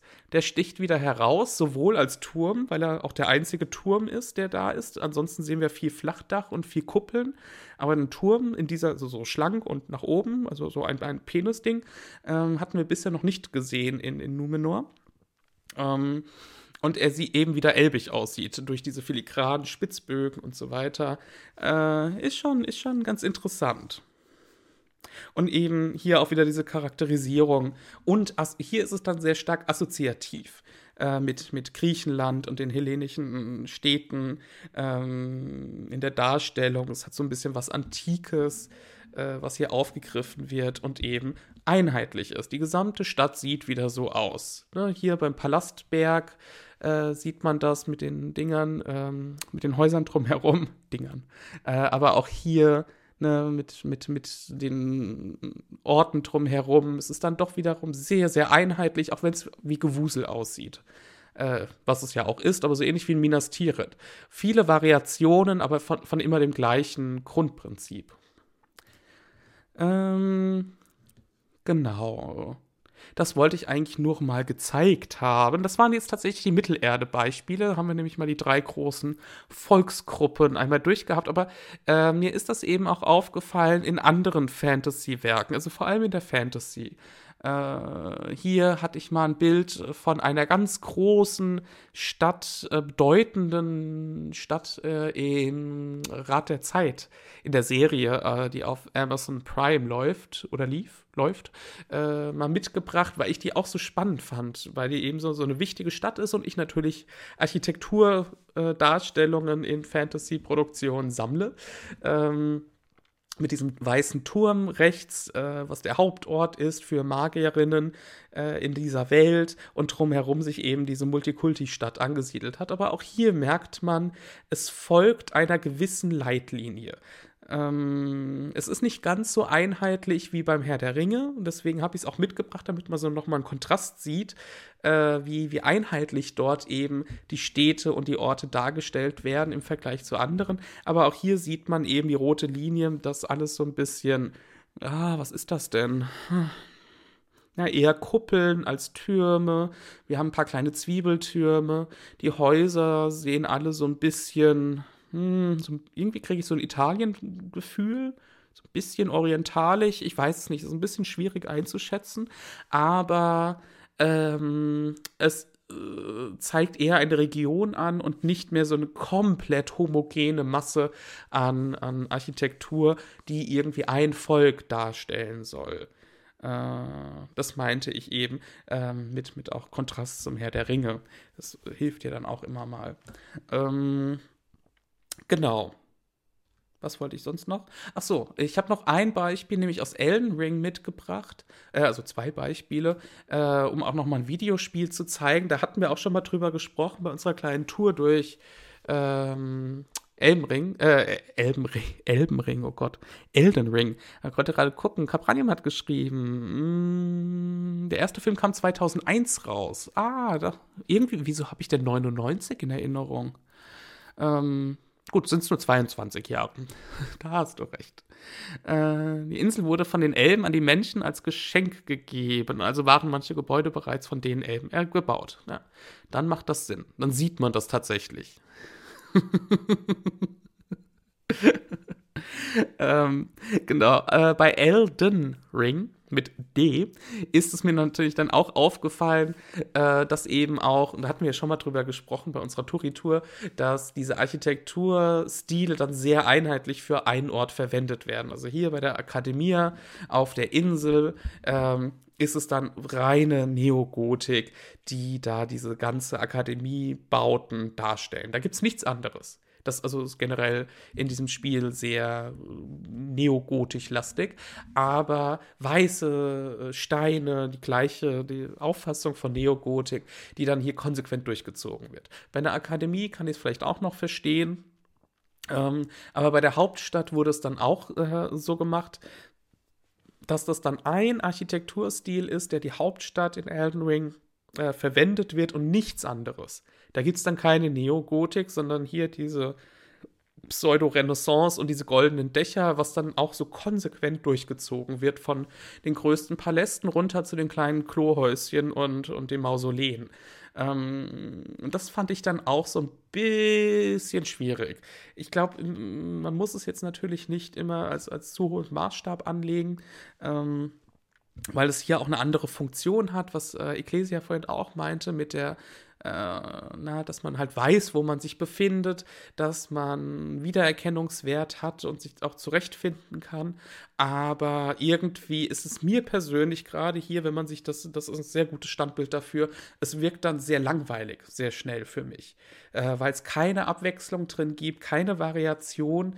Und ähm, also nur in der Formensprache und irgendwie wird das alles so eine, eine Masse ähm, weil, weil nichts herausstellt, das Auge nirgendwo hängen bleiben kann, äh, weil es eben der, immer der gleiche Stil ist, der da konsequent durchgezogen wird. Wie gesagt, meine Meinung. Mm. Damit wäre ich tatsächlich äh, heute schon ein wenig früher am Ende äh, mit meinen Gedanken um, zum Thema Völker und ihre Charakterisierung. Mm. Gerade in, in Herr der Ringe, aber eben in, in der High Fantasy. Jetzt interessiert mich natürlich sehr, was ihr dazu ähm, denkt. Ich meine, natürlich kann man da sehr viel äh, drüber diskutieren und äh, gibt viele Argumente dafür und dagegen. Aber ähm, glaube, gerade so mit, mit den heutigen Möglichkeiten wäre mehr Varianz möglich, mehr ähm, ja, so, so historische Übergänge, die gezeigt werden können, Veränderungen, die diesen ganzen Welten eben mehr Tiefe geben können. Für mich ist es dadurch eben doch sehr viel flacher, als ähm, das in realistischeren äh, Darstellungen, ähm, wie das der Fall wäre. Hm, Gerade gucken, was Capranium schreibt. Ich denke, das Problem ist etwas, dass jene, die so eine Stadt designen, nicht unbedingt Stadtplaner sind und es dann viel einfacher im Flow ist, einen Stil beizubehalten. Das ist natürlich auch ein spannender Punkt. Ähm, also ich kann das natürlich voll und ganz aus diesen Perspektiven verstehen. Ähm, und, und will das jetzt hier auch, ich meine, das ist ja auch wahnsinnige Arbeit, das will ich auch gar nicht in Abrede stellen, aber man merkt eben, dass es aus einer anderen Perspektive gemacht wird. Und vielleicht ist das jetzt auch nur meine äh, architekturhistorische Perspektive, äh, der natürlich dann, das eher wahrnimmt. Aber sowas gibt es eben in, der, in, in, in richtigen Städten nicht. Und auch wenn es Fantasy- oder Science-Fiction-Settings sind, sind es ja trotzdem in der fiktionalen Welt gewachsene Dinge meistens über Jahrzehnte, Jahrhunderte, Jahrtausende, die eben ähm, nicht einfach so vom Himmel gefallen sind, auch wenn sie so geschrieben wurden oder designt wurden. Ähm, und, und wenn man ihnen mehr, ja, äh, Patina würde man sagen, also so eine, eine Geschichtsschicht geben würde, würde es, glaube ich, nochmal für uns als, als Spielende, als Zuschauende ganz anders wirken und noch mehr Tiefenwirkung eben geben. Das ist so, meine Wahrnehmung. Ich glaube, wir kommen da eben auch langsam hin von den technischen Möglichkeiten, von den ähm, auch von den Budgets her, dass äh, man das heutzutage machen kann. Das ist ja auch eine Frage, wie, wie viel Copy-Pasten kannst du, wie viele Assets kannst du herstellen, die eben so und so oft verwendet werden können. Ähm, hängt ja auch mit deiner, mit deiner äh, dein Budget zusammen und der Zeit, die du hast, um so etwas zu machen. Aber das fände ich halt irgendwie noch mal spannender, wenn es mehr innerweltliche, fiktionalen Austausch gäbe und nicht so hm, krass, das sind Menschen, also haben die ihren Stil, das sind Elben, die haben ihren Stil und überall, wo Elben in diesen 5000 Jahren Geschichte auf all drei Kontinenten waren, sieht alles gleich aus. Ähm ah, Strider äh, bringt Night City als Beispiel, wo das, ich gehe mal davon aus, als Gegenbeispiel, stimmt. Ähm, Night City ist schon sehr viel spannender. Da hatten wir auch mal eine Touri-Tour durchgemacht und geguckt. Ähm, da ist sehr viel mehr Abwechslung drin, finde ich, ja. Da, da merkt man dann auch, äh, da ist man dann natürlich in unterschiedlichen Stadtteilen, die ein gewisses Flair haben und äh, Atmosphäre geben sollen, aber da sind es halt, ähm, gut, du hast, man sieht dann auch mit der Zeit, dass die Assets dann sich manchmal wiederholen, aber es ist was ganz anderes und sehr viel mehr Varianz drin. Ähm, wobei, ja, doch, absolut. Mm. Chris schreibt, also ich denke, man könnte sich sehr viel mehr, äh, viel mehr Grafikmühe geben und vieles sehr viel mehr Tiefe verleihen, sowohl in der Game- als auch in der Filmbranche. Sag mal so, äh, wenn ich die Technik heutzutage anschaue, könnte die, äh, könnten die Games meist echt realer dargestellt werden. Ich glaube auch, dass wir da. Entschuldigung. Uh. Immer noch ein bisschen erkältet. Ähm, Gebe ich dir absolut recht. Ich glaube, wir kommen da jetzt auch langsam zu einem Punkt, äh, wo wir im, im Game in Game Art, Design ist es ja nicht, ähm, oder auch in den Filmen, gerade in der Fantastik mit, mit Fantasy, Science Fiction, Horror, äh, an einen Punkt kommen, dass wir das auch machen müssen, weil die Menschen, äh, weil wir die, die technischen Möglichkeiten haben, die Menschen das auch erwarten. Ich hatte neulich ein Nintendo-Spiel, was war es denn? Achso, äh, irgendwas, irgendwas mit Nintendo. Frag mich nicht, wie ich drauf kam. Mario Kart, glaube ich, weil wir das alte N64-Spiel gespielt haben. Und äh, zum Schluss äh, sieht man ja dann ähm, Prinzessin Peaches ähm, Schloss im Hintergrund, was dann gefühlt nur so aus drei Polygonen besteht und einem roten Dach. Um, und wenn man dann sieht, wie äh, das Spiel kam, wann kam es raus? Äh, auch Anfang der Nullerjahre erst, also vor ein bisschen mehr als 20 Jahren, glaube ich. Nee, 98 oder so ach, ist ja auch egal. Also noch nicht so lange her. Ähm, man sieht da halt einfach diese, diese Computerspielgrafiken äh, um die Jahrtausendwende herum, wie weit wir da jetzt schon gekommen sind. Ähm, und äh, ich glaube, da, da entwickelt sich das auch hin. Und dann müsste man einfach vielleicht den Spielefirmen eben auch sagen, wie Cabranium ja auch meint, das sind halt keine Stadtplaner, das sind keine Architekten, die das machen, die einen anderen Blickwinkel darauf haben und anders ihre Welt bauen, vielleicht so ein bisschen äh, freundlich unter, die, unter die, die Arme greifen bei der Gestaltung von sowas, das so eben steht und nicht entstehen. Ähm, außer sie fallen vom Himmel. Es gibt bestimmt auch eine Fantasy-Serie, wo eine Stadt vom Himmel fällt. Ähm, wenn nicht, schreiben wir eine. Aber ja. Mm. äh, Weltmixer schreibt, habe einfach mal alles von Notre Dame geschickt, was ich so digital gesammelt habe. Oh, danke schön. Da gucke ich dann gleich mal. Ähm, Moment. Ah, da. Dankeschön. Dann gucken wir gleich mal rein. Äh, hast du dieses eine Bild? Ja, doch, das, das ist ja hier die Innenaufnahme, die hattest du ja, glaube ich, auch. Da sieht man es, glaube ich, ganz gut. Genau, ja, die hattest du gezeigt. Das fand ich super, weil es da so deutlich wurde. Mm. äh, ja, wir sind bestimmt noch einen Moment online. Ruhe, Ruhe, kippen. Ähm, hüpfen wir nämlich mal gleich raus. Genau. Ähm, also fand es jetzt auch. Also ich glaube, da, da entwickelt sich einiges hin, dass wir in diese Richtung gehen und da noch mehr kommen wird. Ich glaube tatsächlich auch, dass KI da hilfreich sein wird, ähm, vielleicht um Varianz reinzubringen oder um diese dann notwendige Menge an Assets in irgendeiner Form auch noch darzustellen. Könnte ich mir zumindest vorstellen. Ob das jetzt gut oder schlecht ist, sei mal dahingestellt. Aber ähm, naja, Warte, ich speichere mal schnell die Bilder. Da, da, da, äh, Wo kann ich hier Massen speichern? Nee, kann ich nicht.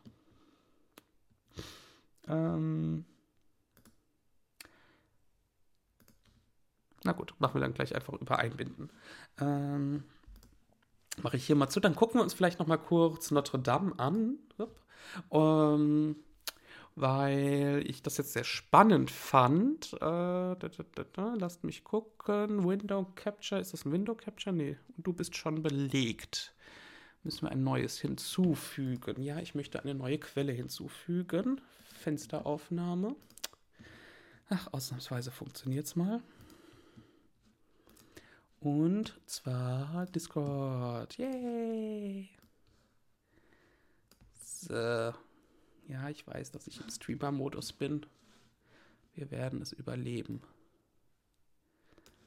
So, noch eins nach unten. Gucken wir mal gerade. Weil wir eben vorhin über das Thema Dimensionen gesprochen haben, für alle, die nicht dabei waren. Wir hatten, war es letzte Woche? Vorletzte Woche? Vorletzte, nee, letzte Woche. Vorletzte Woche, ich komme so durcheinander mit der Zeit, ähm, über das Thema, äh, wir hatten uns, ach genau, Paris angeschaut und kamen natürlich auf Notre Dame als, als ähm, wichtige Bauwerk in Paris, das eben auch in Fantasy und Science Fiction, na, vor allem Fantasy-Sachen, sehr gerne als Handlungsort verwendet wird, unter anderem eben auch in Assassin's Creed, wo man ja die Kathedrale auch betreten kann, drauf rumklettern kann. Und irgendwie kamen wir dann auf das Thema, ähm, war das das letzte Woche Dienstag? Krass, wie die Zeit vergeht. ähm, kamen wir nämlich auf das Thema, dass ich immer so gef das Gefühl habe, dass in Videospielen so die Dimensionen ein bisschen auseinanderkippen. Und das passt jetzt, glaube ich, ganz gut. Äh, nicht von der äh, zu, zu, unserem heutigen Thema, jetzt nicht zum Thema äh, Architektur und Völker, aber hier eben das, was vorhin schon aufkam, mm, ja, Dimensionen, das irgendwie häufig in diesen Architekturdarstellungen was nicht stimmt. Und das geht mir tatsächlich recht häufig so. Moment, ich mache es noch einen Ticken größer. Genau. Ich habe jetzt natürlich nur nichts von, von, von letzter Woche, äh, weil ich kein Standbild hatte, sondern ich hatte ja Videos benutzt. Lass mich mal gucken, ob ich vielleicht noch schnell was hier bei Safari, so, ob ich nochmal schnell ein Bild finde, bevor wir hier einen Infinity Loop machen. Ähm, Assassin's Creed, was war das? Unity. Notre Dame, nur damit wir es noch einmal vor Augen haben, ähm, dass eben da häufig mit dieser Architektur, nein, du darfst nicht auf meinen Ort zugreifen, warum solltest du so etwas tun? Ähm, so ein bisschen was nicht stimmt. Und dann ne, passt es ganz gut, weil wir heute ja gesehen haben, dass es eben mit, mit dieser Einheitlichkeit von Stilen, das ist halt nicht natürlich, sagen wir es mal so. Äh, und es, es widerspricht unseren Sehgewohnheiten als, als Menschen. Ähm, und hier ging es um die Dimensionen äh, des Menschen, der hier durchgelaufen ist, und es stimmt einfach nicht. Äh, hier haben wir es von außen. Also es funktioniert immer, aber manchmal kippt es einfach. Ah, hier, das war so ein schönes Bild. Ähm, Moment, ich muss nur gerade gucken eins zu finden. Genau hier wird es vielleicht etwas deutlicher. Ist das Notre Dame? Ähm, ja, auch nicht so ganz.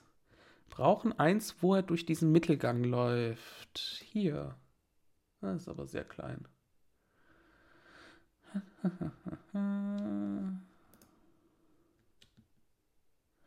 Genau, und Capranio meinte völlig zu Recht, dass es natürlich häufig äh, wegen der Perspektive nicht so hinhaut. Aber äh, ich hoffe, ihr seht so ein bisschen. Das ist jetzt auch nicht so das Allerbeste.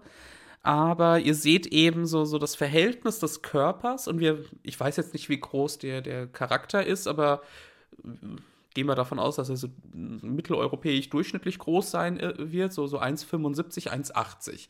Und wir als Menschen haben ja so, so ein Gefühl für Dimensionen äh, und setzen eben menschliche Körper automatisch in, in, ähm, na, als Maßstab in einen Raum.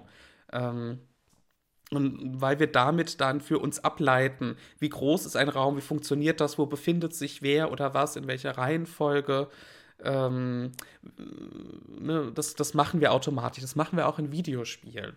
Um, Weltmixer schreibt schon, wenn er, selbst wenn er 1,90 wäre, passt es einfach nicht. Ne? Also ihr seht hier, er springt gerade in der Mitte des Hauptschiffes von Notre Dame hier runter und wir sehen einfach links und rechts sehr dicht äh, die Mauern und, und die, die ähm, Öffnungen der, der, des Hauptschiffes äh, links und rechts. Ne? Ähm, und dann, äh, ist vielleicht nicht das allerbeste Foto.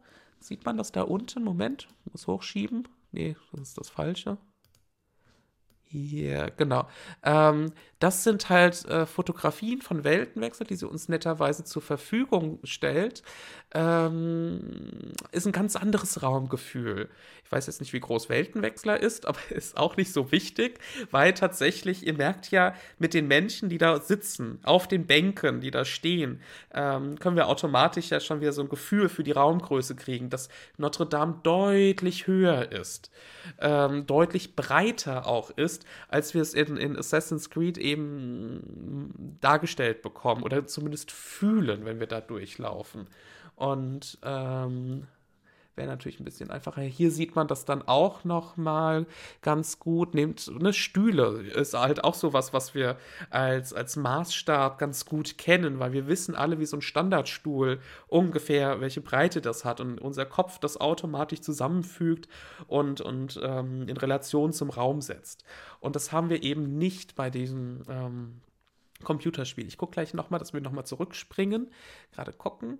Ähm, genau. Bei solchen Bildern finde ich es dann immer spannend, weil da fehlt uns jetzt gerade so der Maßstab. So eine Orgel, ihr wisst, eine Orgel kann, na, so klein jetzt auch nicht, aber ne, kann, kann recht klein sein. Das ist die dann nicht. Wir wissen, dass die groß ist, aber die kann halt auch riesig sein. Aber da fehlt gerade so ein bisschen der Bezugspunkt, den wir als Menschen sonst haben, um das ein bisschen einordnen zu können. Unten rechts die, die äh, Lampen könnten schon mal helfen, um das so im Kopf hochzurechnen, was wir nur unterbewusst tun. Aber so, so, das, das könnten jetzt hier 30 Meter sein, das könnten 50 Meter sein, man weiß es nicht.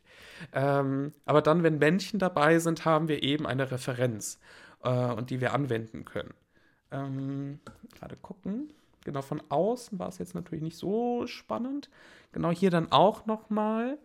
Ähm, da, da, da, genau.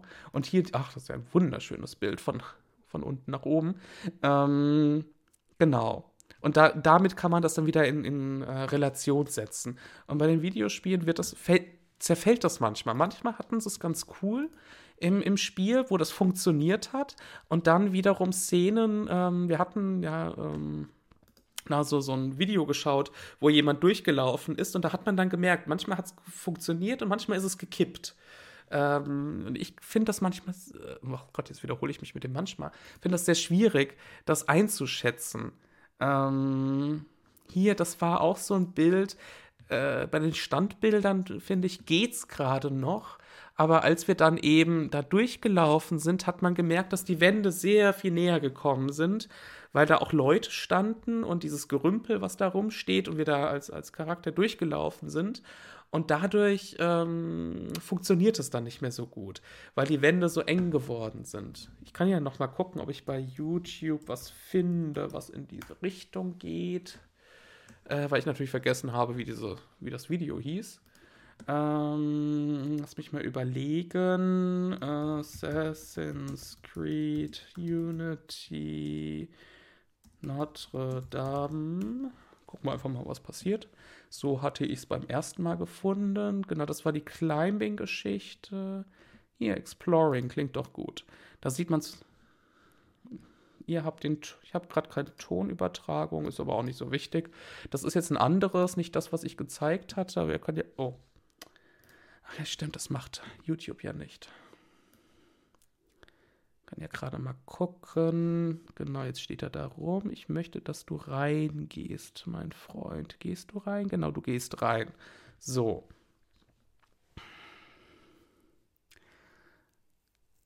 Genau, so war das. Ähm, und hier fängt es für, fing es für uns an zu kippen in der Wahrnehmung. Ne? Moment, so. Ich hoffe, ihr seht das. Ne? Links und rechts sehen wir die Leute, die da rumlaufen und, und Dinge hin und her schleppen. Wir sehen Möbel, wir sehen Stühle und automatisch rutscht das Ganze eben ähm, sehr viel mehr zusammen und wirkt deutlich kleiner, obwohl die Gesamtdimension ja schon irgendwie hoch und groß und breit wirken, aber es ist eben nicht das gleiche wie die, die reale ähm, Kirche eben hier. Und das finde ich sehr, sehr spannend, weil das in Filmen natürlich noch mal ein bisschen besser ist. So, ne, da fehlen uns die Seitenschiffe. Ähm, was hatten wir? Hier sieht man es nochmal um, ganz okay. Ähm, mit den Stühlen, mit den Menschen. Also äh, da waren irgendwie so, so links und rechts dann drei Leute äh, Platz, in Anführungszeichen, während hier dann einfach mal 30 sitzen können gefühlt, ähm, was einfach der realen Geschichte entspricht und auch eine Fotografie uns nochmal ganz anders das vermittelt, als es eben ein, unsere eigene Raumwahrnehmung ermöglicht. Und das finde ich sehr, sehr spannend. Äh, immer wieder wahrzunehmen, weswegen ich, äh, das hatten wir in diesem Stream dann auch als Thema, so, so ein bisschen Probleme hatte, mit ähm, häufig mit, mit Architekturdarstellung, mit dem Überwältigungseffekt, wie gerade Architektur, glaube ich, von einigen Spieleentwicklern auch nicht so ganz verstanden wird. habe ich manchmal so den Eindruck. Ich weiß nicht, ob es vielleicht einfach ähm, nicht so im Bewusstsein ist, wie Architektur wirklich wirkt, oder ob man das heutzutage noch nicht darstellen kann in Videospielen. Ich weiß es nicht. Mm.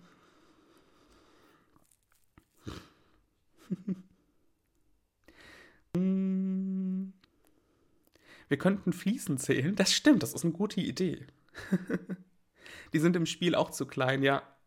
Absolut. Ne? Also das alles, ähm, ich, das ist, ist, so ein Eindruck, den ich in ganz vielen Videospielen habe, ähm, dass die Architektur von außen oder von der Idee her eben sehr, sehr episch, sehr monumental, sehr überwältigend, sehr cool ist.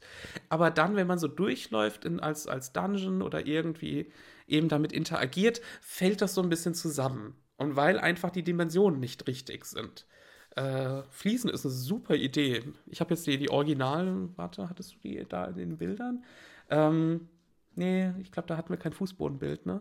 Müsste man nochmal gucken, aber dann, dann daran merkt man es dann auch, wenn man weiß, dass die Kachel eben, gut, ihr seht mich jetzt hier gerade nicht, ähm, ne, sind die Kacheln halt so oder sind die Kacheln so? Und dadurch äh, baut sich das in unserem Kopf, in der Wahrnehmung, in der Erwartungshaltung echt auf. Das stimmt, die Kacheln ist eine gute Idee. Mmh. Hm.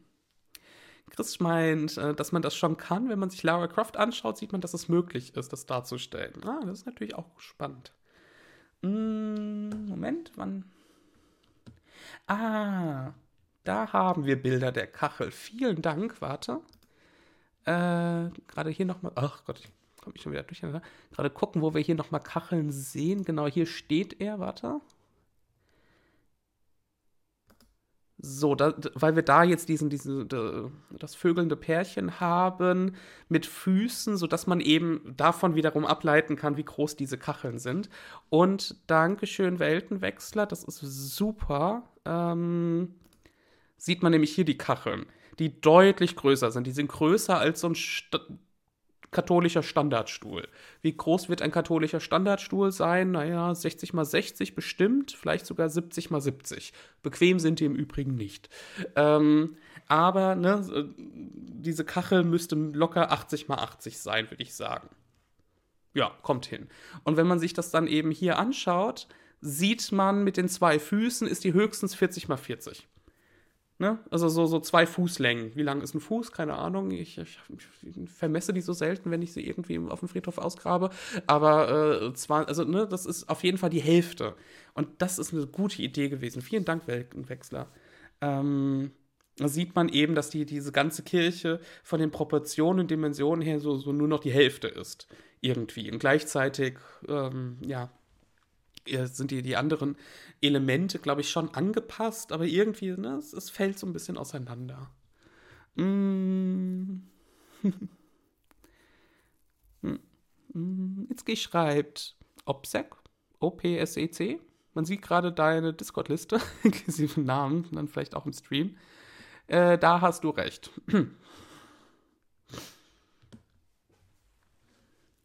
Wobei die meisten auch irgendwie tatsächlich hier sind.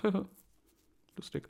Nee, hast du recht. Ähm, gucken wir gleich mal. Ich weiß nur gerade nicht, wie ich es sonst ausschalten kann. Hier im Browser öffnen, stimmt. Aber gut.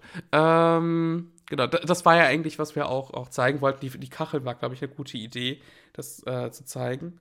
Ähm, weil man damit einfach merkt, wie groß diese Dimensionen eben sind und wie es in, im Videospiel nicht gemacht wird. Warte, ich kann noch mal gucken, ob ich ein bisschen mit den Kacheln so einen Blick nach außen bekomme hier im Spiel. Ah, da sind wir da, da stirbt jemand, da vögelt jemand, da schaut jemand zu. Ähm, genau, hier geht er nach draußen und bei Weltenwechsler. Gut, sehen wir es jetzt nicht so ganz. Nee, das ist ein bisschen schwierig. Da müsste ich das richtige Bild raussuchen. Aber mm, man sieht zumindest äh, die Richtung, in die es geht, von den Verhältnissen. Und so, so in, mit dem Blick in die Ferne funktioniert es wieder ein Ticken besser zumindest. Aber da sieht man jetzt auch, wie er entlangläuft. äh, wie groß, ne? jetzt sind die Kacheln tatsächlich in der Mitte auch nur noch so groß wie sein Fuß, selbst in der Diagonalen. Eben bei dem Herrn mit, mit der Dame waren es immerhin noch zwei Füße. Also da, da, da bricht so ein bisschen was auseinander in den Proportionen. Mm. mm. Äh.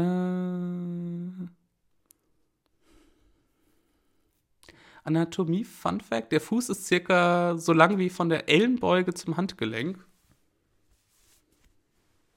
Echt? Meine Mutter sagt immer, ich hätte kleine Schweinsfüßchen. Weiß nicht, ob die so lange sind. Ähm.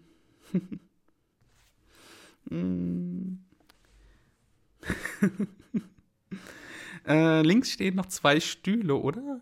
Ja, das sind so, also im Spiel sind das so zwei zusammenhängende, sind natürlich nicht die katholischen Standardmaße, aber da sieht man, ähm, also da, da, da sieht man auch, dass es so komplett auseinanderfällt in der Darstellung von diesem gekachelten äh, Boden. Der, der, da funktionieren die, die Fluchtlinien auch nicht mehr so richtig links. Seht ihr das? So zwischen dem Stuhl und, und dem Protagonisten äh, fängt es irgendwie an, so ein bisschen zu kippen. Im Hinblick dann auf die Türen nach draußen. Krieg hier nur leider äh, die, die Linien nicht so ganz weg. Mm, ja. Voneinander unabhängig gemacht, das Video und Gameplay. Ah. Okay. Nun gut. Ähm, vielen lieben Dank, Weltenwechsler, für, für das zur Verfügung stellen der Bilder. Das ist, das war, glaube ich, jetzt schon sehr spannend und ähm, auch ein guter Abschluss, um nochmal so ein bisschen über, finde ich, über Architekturdarstellung und ähm, na, äh, ja, die, die Möglichkeiten und auch die Grenzen von Architektur in Videospielen und auch in Filmen und Serien nochmal nachzudenken, was da uns gezeigt wird, was das ähm, ausdrücken soll. Das ist ja natürlich alles auch durchdacht, also häufig durchdacht und unterliegt gewissen Zwängen wie im Budget oder auch ähm, anderen Sachen. Aber ähm, eben sehr viele spannende Sachen eben damit auch ausgedrückt werden können, die wir mit unserer Wahrnehmung und unseren Erfahrungen, die wir in unserem Kopf haben, äh, automatisch abgleichen. Das war unterbewusst, aber aber eben ähm, das auch bewusst tun können. Und ich finde das sehr, sehr spannend. Ich glaube, da kann, da kommt hoffentlich noch mehr in der Zukunft, wo wir jetzt viel mehr technische Möglichkeiten haben und größere Budgets bei solchen Darstellungen. Ähm, und ich persönlich da auch das immer kritischere sehe, wie es dann ähm, so wie aus einem Guss vereinheitlicht dargestellt wird. Deswegen war das dann heute auch ein etwas kritischere äh, Beiträge von mir zum Thema Mittelerde und den sehr völkischen Darstellungen ihrer äh, Orte, weil mir das früher nicht so bewusst gewesen ist und ich mir das jetzt erst in den letzten Jahren klar wurde in dem Verhältnis zu anderen Darstellungen und der Entwicklung. Auch wenn ich natürlich die Herr der Ringe-Filme noch sehr, sehr schätze und ähm, mindestens zweimal im Jahr schaue. Aber äh, man, man verändert ja auch so sich in seiner Wahrnehmung. Genau.